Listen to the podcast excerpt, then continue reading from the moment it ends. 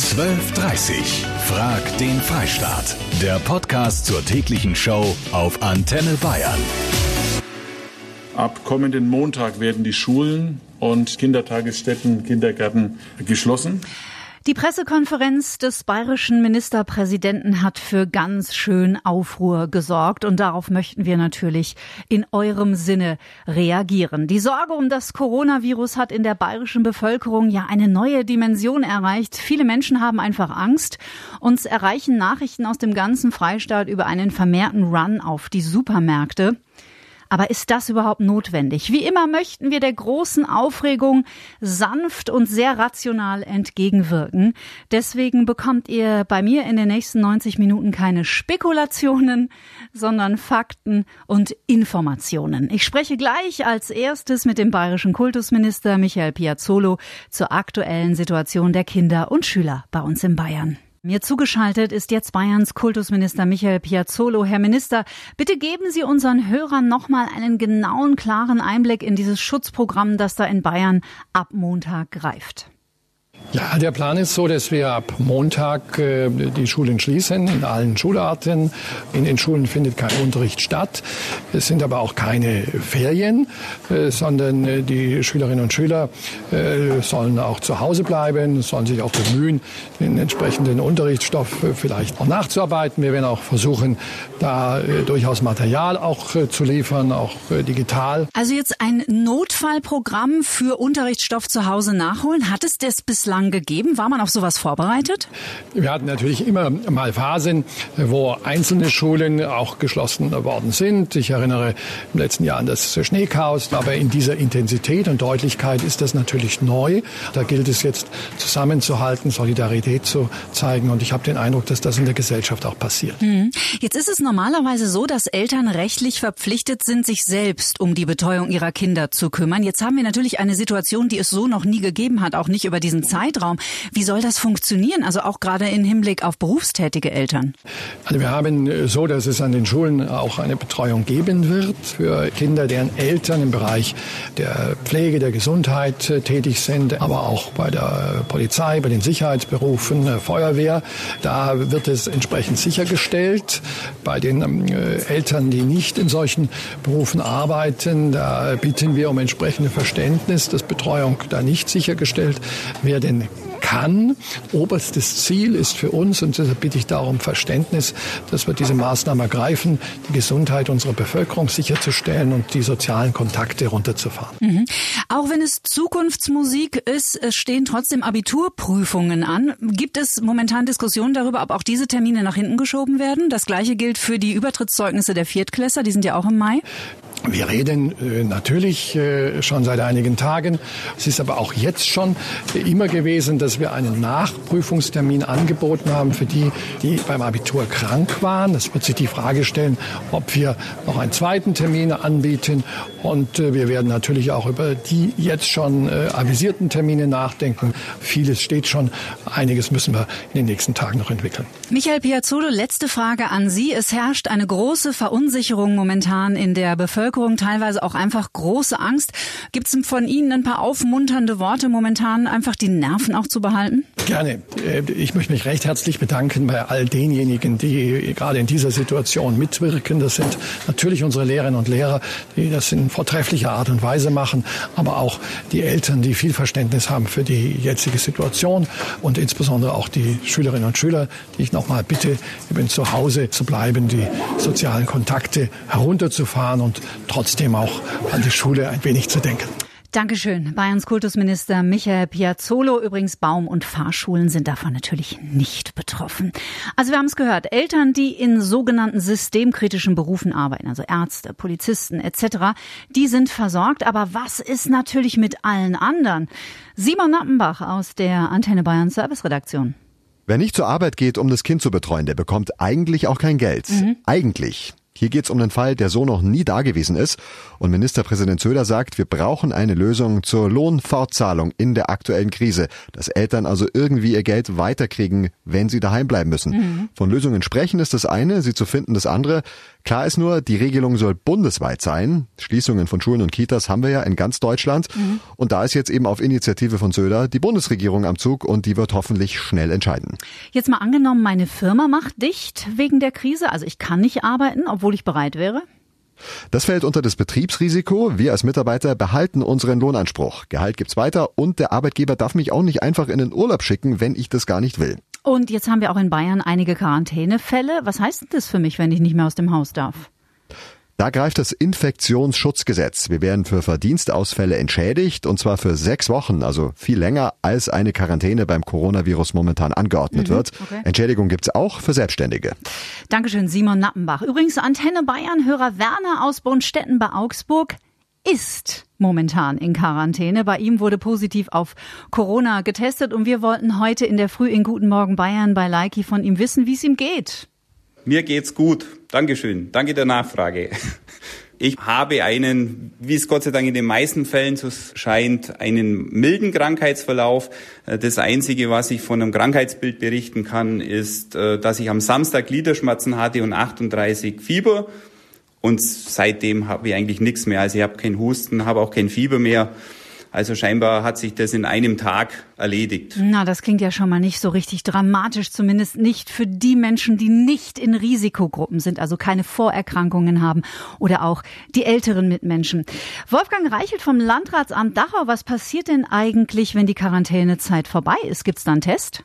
Jede Person, die vom Gesundheitsamt in häusliche Quarantäne geschickt wurde, ob bestätigter Fall oder Kontaktperson 1, mhm. wird am Ende dieser 14-tägigen Quarantänezeit am vorletzten Tag automatisch nochmal vom Gesundheitsamt äh, ein Test durchgeführt. Nur wenn der dann negativ ist, dann wird die Quarantäne aufgehoben. Wenn er positiv ist, dann wird die Quarantäne weiterhin aufrechterhalten. Bernd Uhlmann ist der Pressesprecher des Einzelhandelsverbandes und uns erreichen heute schon den ganzen Vormittag aus diversen Ecken des Freistaates Nachrichten, dass es einen wieder verstärkten Run auf die bayerischen Supermärkte gibt. Hallo, Herr Ullmann, erstmal. Hallo, Frau Kleff.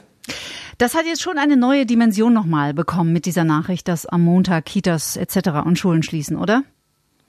Also wir merken natürlich, ähm, dass es Auswirkungen hat auf das Kaufverhalten, was eigentlich gar keinen Grund hat, weil ähm, an der Versorgungssituation ändert jetzt diese Botschaft, dass die Schulen jetzt die nächsten Wochen zu sind, überhaupt gar nichts. Mhm. Ähm, weil wir hatten eher auch das Gefühl und haben es immer noch, dass in dieser Woche ja die große Welle der Hamsterkäufe in Bayern etwas abgeebbt hat. Es gibt natürlich verstärkte Nachfragen nach den bekannten Artikeln, aber dass es bei weitem nicht mehr so war wie noch in der vergangenen Woche. Insofern ist es ja, man muss es so sagen, natürlich gerade in, in der Reihe der Hiobsbotschaften eine neue Nachricht, die nicht gerade dazu beiträgt, die Stimmung der Verbraucher zu verbessern. Aber für den Lebensmitteleinzelhandel und die Versorgung muss man ganz klar sagen, hat das erstmal so die Schulschließung keine Auswirkung. Da möchte ich unbedingt nochmal nachhaken, weil es uns ganz, ganz wichtig, da Aufklärung zu betreiben und auch so ein bisschen diese wahnsinnige Anspannung gerade rauszunehmen.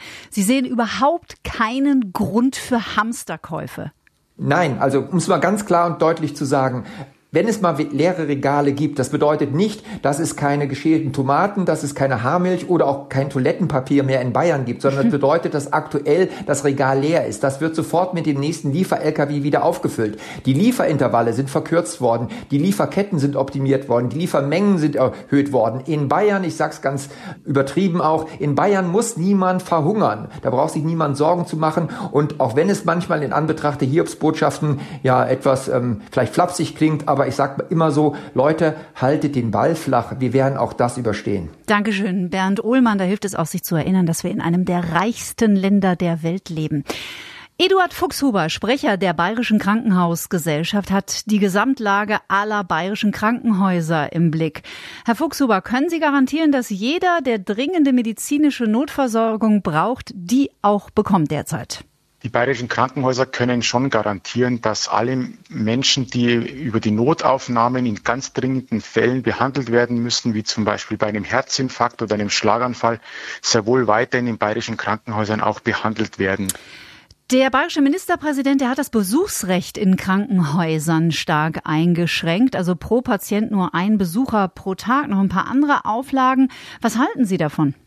Uns ist bekannt, dass allgemein die Kliniken äh, gebeten werden oder empfohlen wird, überhaupt komplettes Besuchsrecht einzuschränken und mhm. gar nicht mehr besucht werden soll.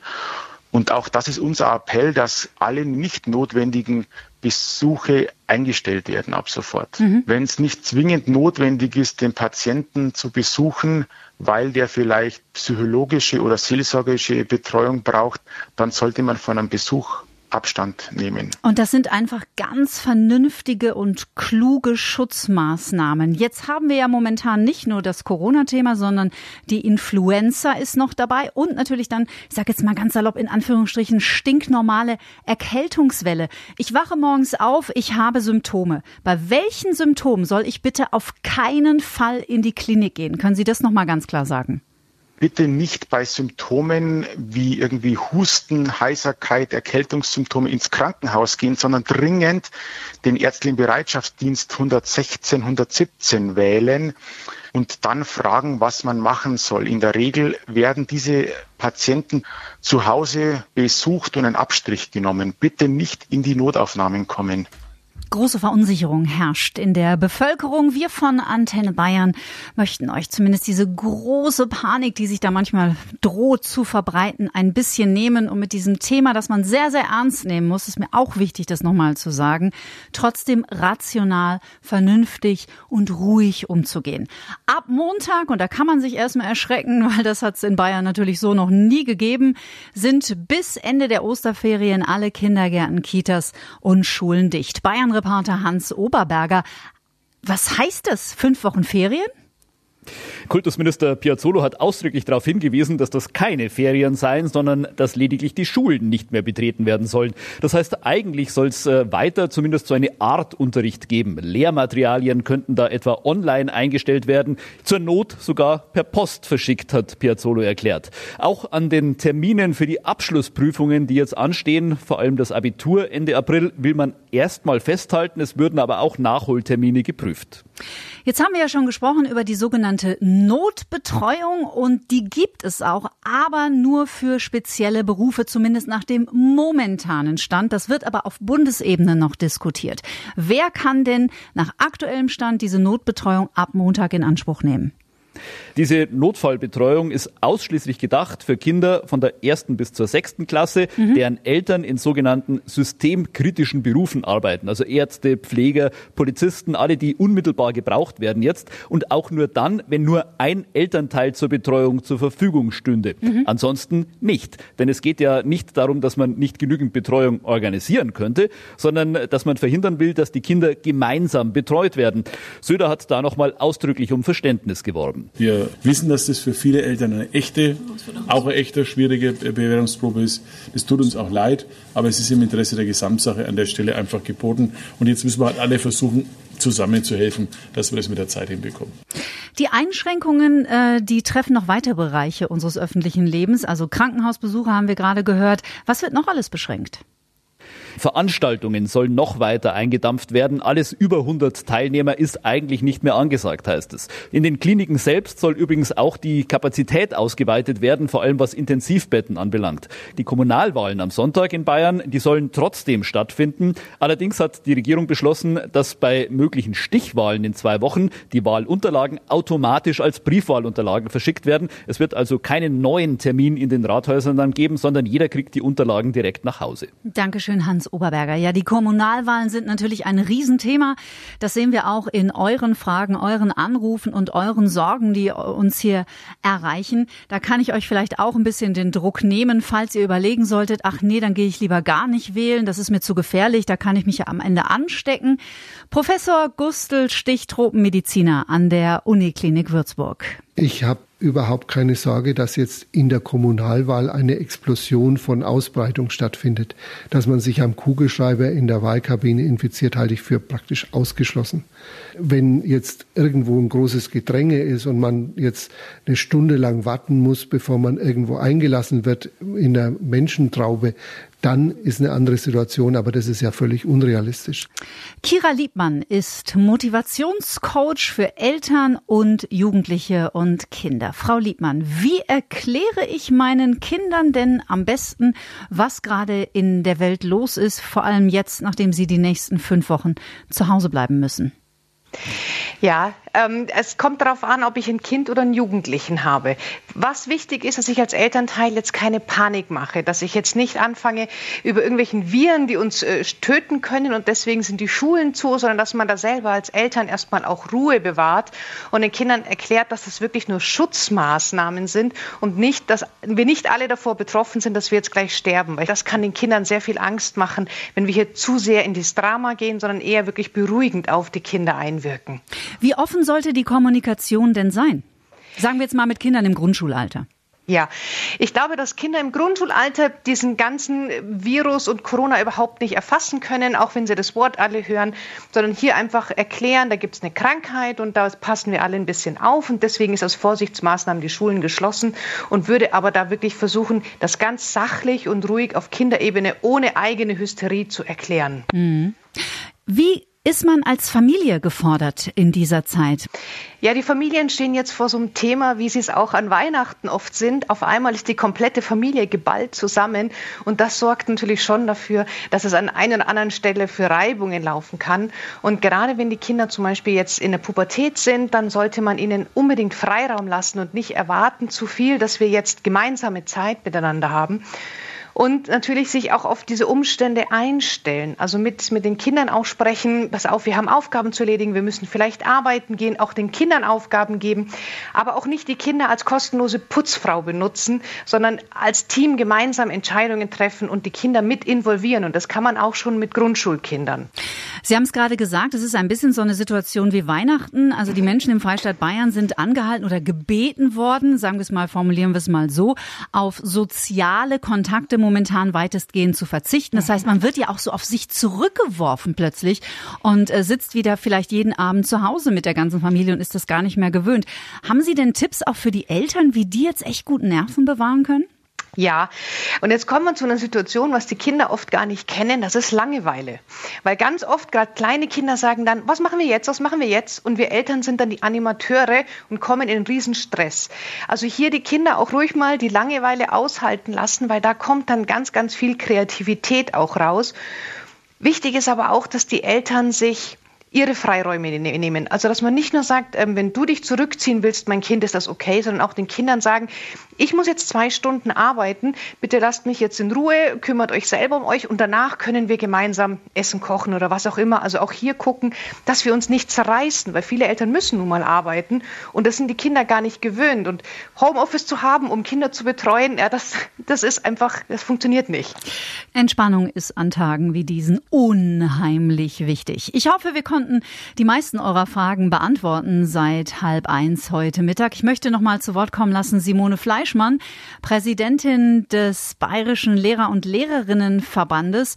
Frau Fleischmann, Sie sind auch noch recht entspannt, was den Unterrichtsausfall dann ab Montag angeht. Jetzt müssen wir mal ganz kurz die Kirche im Dorf lassen. Äh, es war schon öfter so, dass Kinder zwei, drei Wochen krank waren und auch die konnten einen glücklichen äh, Beruf ergreifen. Ich will einfach ein bisschen warnen jetzt vor Hysterie. Wir werden das schaffen und es gilt jetzt um Solidarität zu zeigen. Es geht um zusammenzustehen und die Gesundheit steht jetzt mal im Mittelpunkt. Dann müssen manche Ziele wie die 233 fürs Gymnasium hinten anstehen. Die 233, die gefürchtete, der Übergang von der Grundschule aufs Gymnasium. Dankeschön, Simone Fleischmann.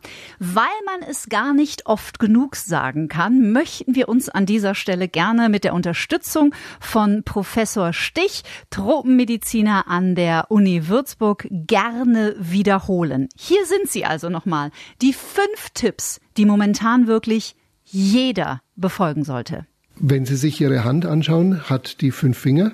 Und diese fünf Finger stehen für Maßnahmen, die man ergreifen sollte im Schutz vor einer Coronavirus-Infektion. Erster Finger ist, wenn ich krank bin, bleibe ich zu Hause. Zweitens, ich halte Abstand zu Menschen. Je weiter, umso besser, aber mindestens ein Meter. Drittens, ich wasche mir häufig die Hände und fasse mit diesen Händen nicht in den Mund. Und wenn ich niesen muss, dann niese ich nicht in die Hand, die ich dann jemand anders wieder gebe, sondern ich niese in die Ellenbeuge. Diese Tipps ernst zu nehmen ist sehr, sehr wichtig, denn wir möchten Risikogruppen schützen. Das ist unglaublich wichtig, sich das zu klar zu machen und auch zu verinnerlichen. Und die letzten Worte der heutigen Sendung, die gehören nochmal Antenne Bayern Hörer Werner, der nämlich momentan mit Corona infiziert ist und in Quarantäne, aber unbedingt noch was loswerden möchte. Ja, also wichtig wäre mir wirklich, dass deutlich wird, dass es hier eigentlich keinen Grund gibt für eine große Panik. Und selbst wenn man positiv getestet ist und in der Quarantäne ist, äh, die 14 Tage bringt man rum und jetzt sage jetzt mal, man hilft ganz vielen anderen Menschen ähm, dadurch eventuell, dass die sich nicht anstecken und insbesondere, um was es ja eigentlich geht, dass nicht zu viele gleichzeitig erkranken, damit unser Gesundheitssystem das insgesamt gut über die Bühne bringt, bis das Ganze hoffentlich in ein paar Wochen glimpflich abgelaufen ist. 12.30 Frag den Freistaat. Der Podcast zur täglichen Show auf Antenne Bayern. Jetzt abonnieren auf antenne.de und überall, wo es Podcasts gibt.